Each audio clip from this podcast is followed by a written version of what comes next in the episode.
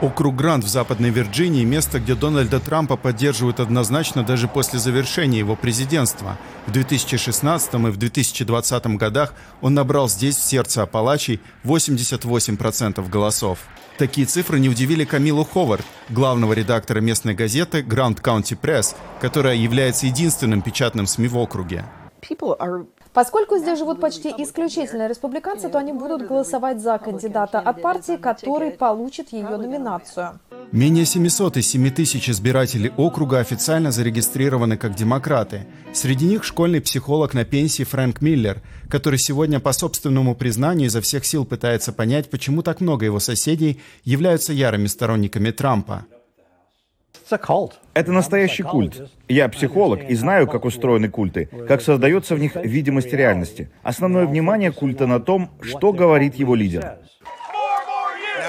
А если вы хотите действительно свести их с ума, скажите еще 12 лет со мной.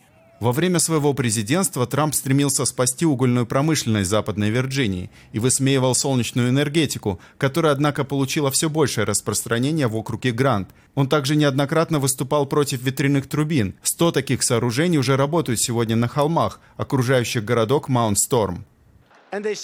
А еще говорят, что шум от них вызывает рак. Вы мне скажите, что это нормально. О, да.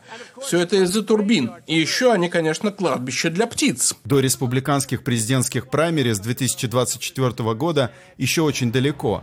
Картина в лагере республиканцев туманна и расплывчата. Здесь, однако, в округе Грант становится все более очевидным одно – Несмотря ни на что, многие из тех, кто дважды голосовал за Дональда Трампа, планируют сделать это и в третий раз. Большая часть людей, которых я знаю из тех, что голосовали за него, готовы сделать это снова.